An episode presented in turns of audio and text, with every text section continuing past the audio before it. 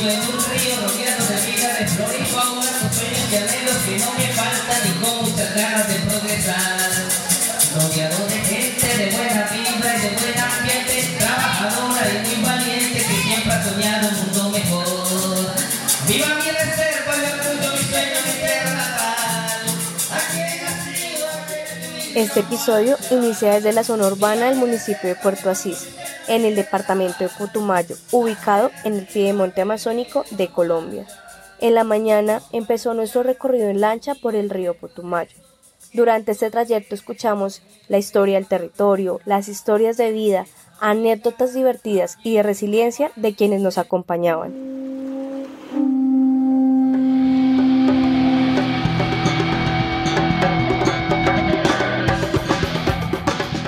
Las voces de la juventud campesina amazónica son las que escucharemos en este nuevo episodio de Voces Abiertas de América Latina y el Caribe, un podcast sobre y de la sociedad civil en la región, sus desafíos, sus apuestas y sus sueños por un mundo más justo y sostenible. Bienvenidos, bienvenidas y bienvenides. Para este episodio estuvimos conversando con jóvenes de Juradipa. Este es el grupo juvenil de la Asociación de Desarrollo Integral Sostenible de la Perla Amazónica, ADISPA, que por medio de iniciativas de transformación lideradas por ellos y ellas, buscan preservar el patrimonio natural y construir un futuro sostenible para las comunidades de la zona de reserva campesina de la Perla Amazónica. Rubén, uno de los fundadores del grupo y ahora uno de los líderes del equipo técnico de la zona, nos cuenta qué es Juradipa y cómo nació. Hola, mi nombre es Rubén Darío Pastrana, hago parte de la Asociación de Desarrollo Integral Sostenible Perla Amazónica ADISPA. Adicionalmente, pues también soy fundador del grupo de jóvenes eh, Juradipa, Juventud Raíces de Dignidad.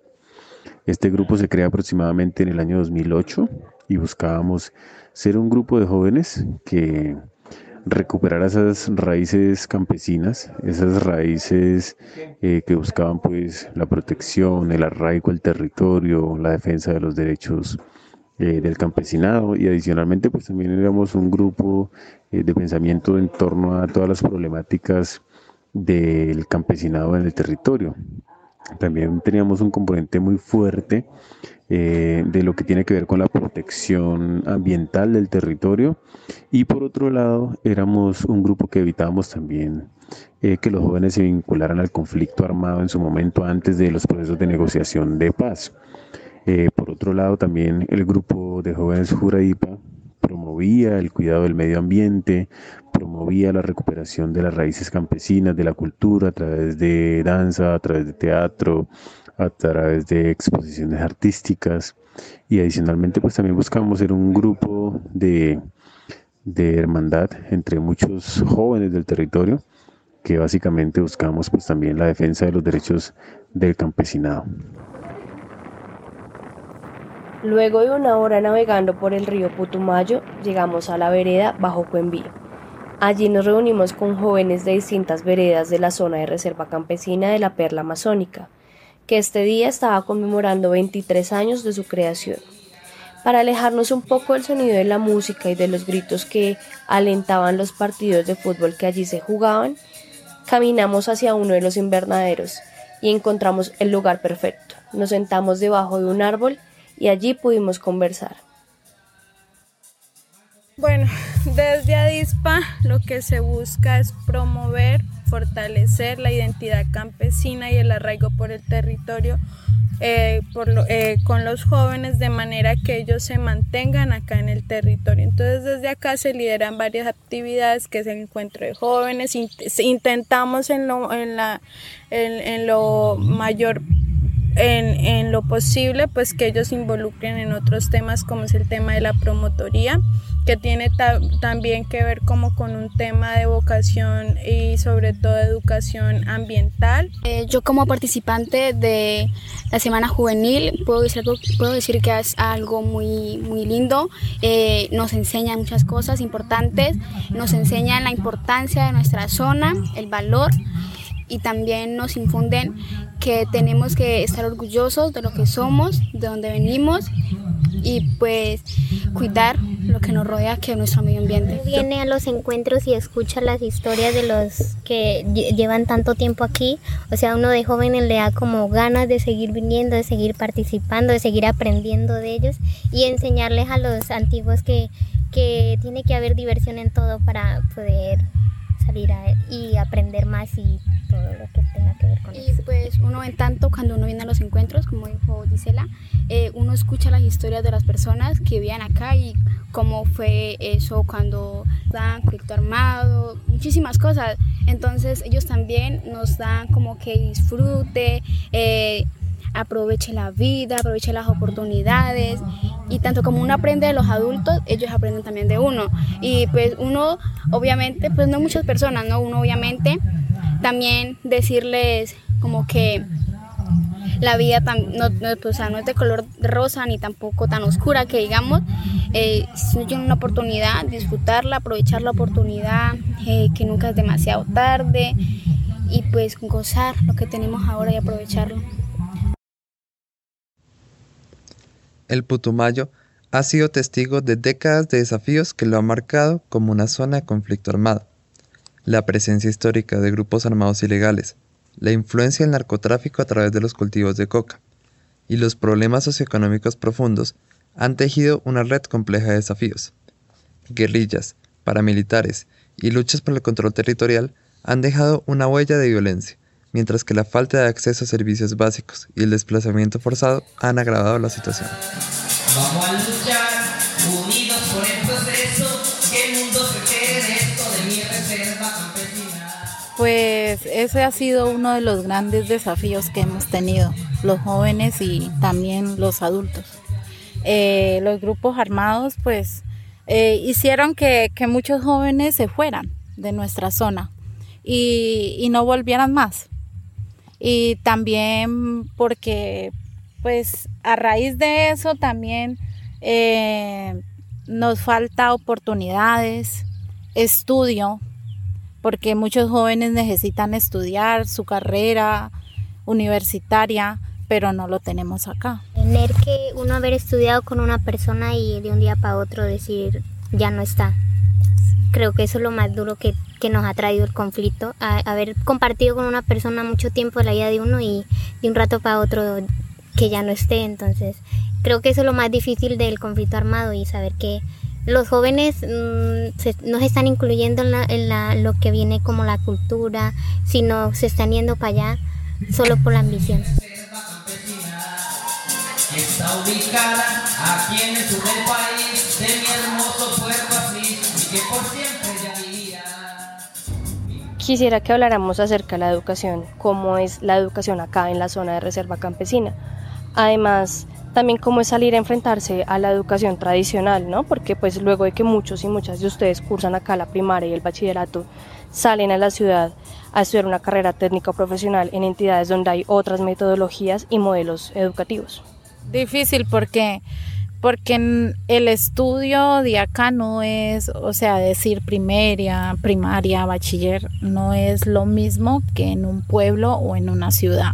Entonces, como, como falta de, de oportunidades o de tecnología, se podría decir, redes, pues eso nos faltaría demasiado acá. Los colegios, eh, eh, por ejemplo, aquí en nuestra zona contamos con dos colegios eh, y entonces los colegios para ser tan antiguos están muy pobres de dotación.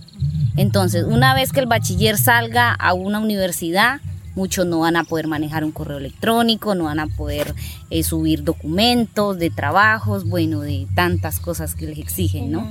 Entonces, eso, o sea, el gobierno sí le falta mucho, mucha inversión al campo. En los colegios también se nota mucho lo que la parte del conflicto armado, porque por culpa del conflicto armado se han ido muchos profesores. Eh, yo podría decir algunas ventajas y desventajas de ese tema. Eh, el estudio puede que no sea lo mismo que en una ciudad que en el campo, pero uno, yo estando acá, que estudié mi primaria en el campo, pues que fue algo duro por el tema del conflicto armado, pero también divertido, porque Obviamente uno en la ciudad uno no va a ver lo que uno mira acá, los árboles, que era lo que uno estudia para jugar, en la cancha, corra, en ese barro, todo. Y allá en el colegio el tema es un poco más complicado porque los recursos, no hay bastantes recursos. Y cuando, o sea, uno tiene que hacer bulla. Por lo menos yo este año en décimo, todo el colegio estuvimos en una huelga porque los profesores se fueron y no había profesores. Y, o sea, nos pasamos como unos dos, tres meses sin profesor y no aprendimos prácticamente nada, como que eso. Cuando llegaba un profesor a la semana se iba y si no era ese tema, eran los recursos, que no hay bastantes recursos que para la comida, el transporte y es algo difícil. Nos afecta a nosotros como estudiantes y a los que trabajan. Yo creo que otra, otro tema como importante es, es como que se cree desde la misma zona un modelo educativo que sea más territorial, que sea más acercado al tema del territorio, a conocerlo, porque eso también permite la posibilidad de que los chicos se mantengan, ¿no? Si ellos ven una oportunidad para estar acá, ven que de pronto sembrar maíz, sembrar yucas, o sea, generar toda esa cadena productiva y de valor ven de una manera que si hay una opción de vida, que se puede tener una calidad de vida acá, pues ellos se motivan y se quedan. Y aprender también de, otras cosas, que es el tema de la medicina eh, ancestral, que los papás de ellas lo saben, que es el tema de, del calendario agroecológico, que en qué momentos se puede eh, pescar, porque hay subiendo y qué momentos no es tan bueno. O sea, todo eso e, es, importante, o sea, el modelo tradicional, si bien eh, como ellas lo dicen, es importante porque obviamente dependemos de la tecnología, pero es como también esa tecnología eh, se vuelve aliado también para una educación más territorial que pueda, que sea más contextualizada. ¿Qué está haciendo ADISPA por medio de Juradipa frente al tema de la educación acá en la zona de reserva campesina de la Perla Amazónica? Con medio de los talleres, charlas que está haciendo la, organización para que los jóvenes no solamente se queden estancados en una mentalidad que si no es con la coca no puede ir, no. Ellos están apuntándole a que miren más allá de, de, las narices, como se dice, ¿no? Para que ellos no solamente se queden en la mentalidad, salgan y a lo que vienen acá ellos aprender lo que es el, diferentes culturas porque acá le traen muchachos del pueblo, otras personas de otro país, para que compartan lo que es cultura de ellos de allá y de acá y así mismo se va poder aplicar acá. Entonces, pues por ese lado la reserva, lo que es la organización, pues me parece que está haciendo un trabajo bien hecho.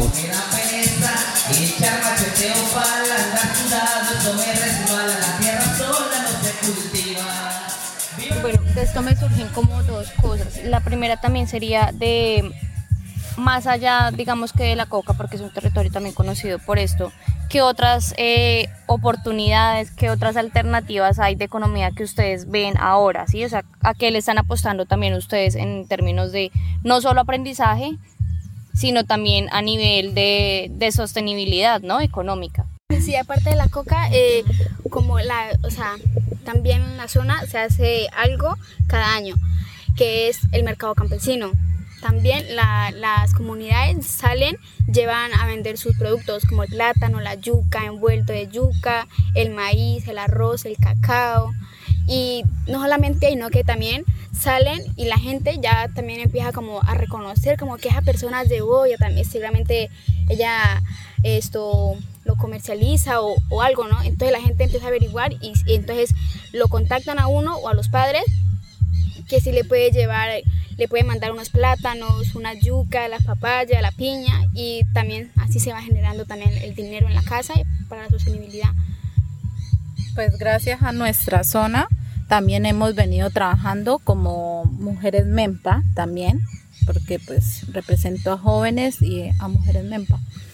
Hemos venido trabajando en todo lo que es agricultura, lo que es siembra de arroz, siembra de yuca, plátano, maíz, entonces, con los proyectos que nos traen a nosotros, eh, hemos salido un poquito también adelante, porque hemos estado en una situación económica que ha estado muy mala.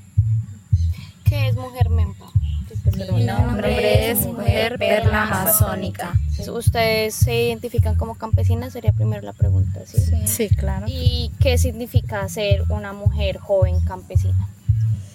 Pues yo digo que la diferencia de, de, la mujer campesina o de la identidad campesina a la zona urbana, eh, pues que nosotros acá pues eh, primero que todo, pues gracias a la organización tenemos la oportunidad de destacarnos como mujeres en hacer trabajos colectivos y también manejamos mucho lo que es la, la lo de agricultura, ¿no?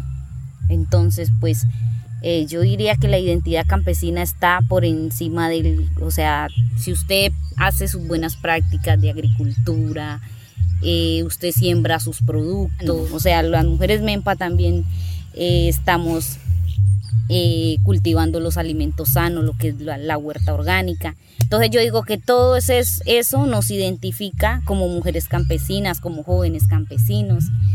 Entonces esa es la diferencia de, de nosotros pues, hacia yo, los de afuera. Yo pienso que la diferencia entre los jóvenes de acá a los jóvenes del urbano es que los urbanos no piensan en el medio ambiente.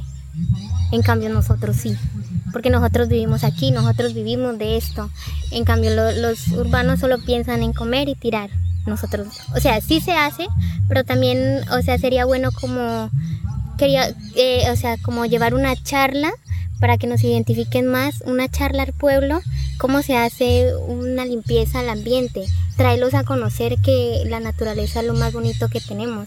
Y creo que eso es lo que nos identifica a nosotros. nosotros somos la diferencia. ¿Por qué seguir trabajando, por ejemplo, en este grupo de jóvenes? O sea, ¿cuál es la motivación para que los jóvenes se sigan quedando acá en el territorio y no salgan y se vayan o no se incorporen a un grupo armado? ¿Por qué continuar con esos procesos? Porque es importante, pues hablo por experiencia propia, ¿no? Si vos tenés un, un proceso, desarrollás como una identidad y a, raíz de eso uno aprende a querer a su tierra y por lo menos hoy en caso mío, yo soy joven, ya soy presidente de una junta de acción comunal y, y pues ya cuento con el respaldo y uno se forma en todos los procesos y es muy chévere porque uno incentiva a los demás también a valorar porque es que muchas veces la gente piensa que, que, lo que hay no vale o no, o no o es mínimo, pero entonces uno a raíz de todos los procesos se va fortaleciendo y va entendiendo y se va formando. Y uno ama su territorio y así se vaya, usted vuelve. Eh, también lo digo por la experiencia que tuvimos ahorita, eh, eh, gracias a, a, DISPA con, logró a que se dictara cursos de turismo porque pues la mayoría, pues muchas veces uno cuando vive acá uno dice, no, pero es que uno qué tiene que mostrar. Uno que vive acá le parece todo normal, pero el turista que viene están los delfines rosados, el avistamiento de aves, está el vivero. Entonces, si usted, usted, usted fortalece a los jóvenes, o sea, nos involucramos, usted empieza a ver que, wow, o sea, si otra gente le gusta lo suyo, entonces usted, ¿por qué no le va a gustar lo suyo? Entonces, comencemos a, a cuidar, a motivar a los demás para que los de afuera lleguen y así mismo pues nos den reconocimiento por lo que nosotros pues llevamos el proceso eh, de esa forma, o sea, miramos las cosas de otra manera porque muchas veces los jóvenes dicen, ah, yo me voy para otro lado, que esto por acá, aquí, muy feo, que no, entonces las cosas, no, nosotros tenemos cosas muy bonitas y pues seguimos trabajando. de parte mía lo que me lo que me inspira a estar aquí es seguir aprendiendo de muchas culturas de la zona, de las personas que hacen parte de la zona y de mi territorio y impulsar a los demás jóvenes a que se unan y a cuidar el medio ambiente y a, seguir aprendiendo. Pero ya como tal también hay un grupo técnico, o sea que hay gente que ya se ha ido a preparar y ha venido.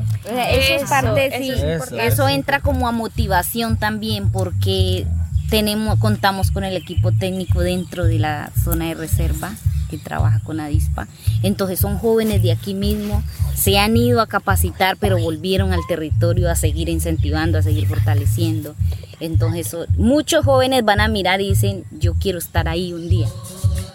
Viva mi reserva, mi sueño, mi tierra En este episodio, que nos ha llevado por un viaje inspirador por la zona de reserva campesina de la Perla Amazónica, descubrimos cómo Juradipa se ha convertido en un espacio de creatividad y liderazgo emergente, donde los jóvenes pueden expresar su voz. Gracias a ellos, quienes preservan con resiliencia su patrimonio natural, tenemos iniciativas transformadoras y novedosas en la perla de la selva amazónica.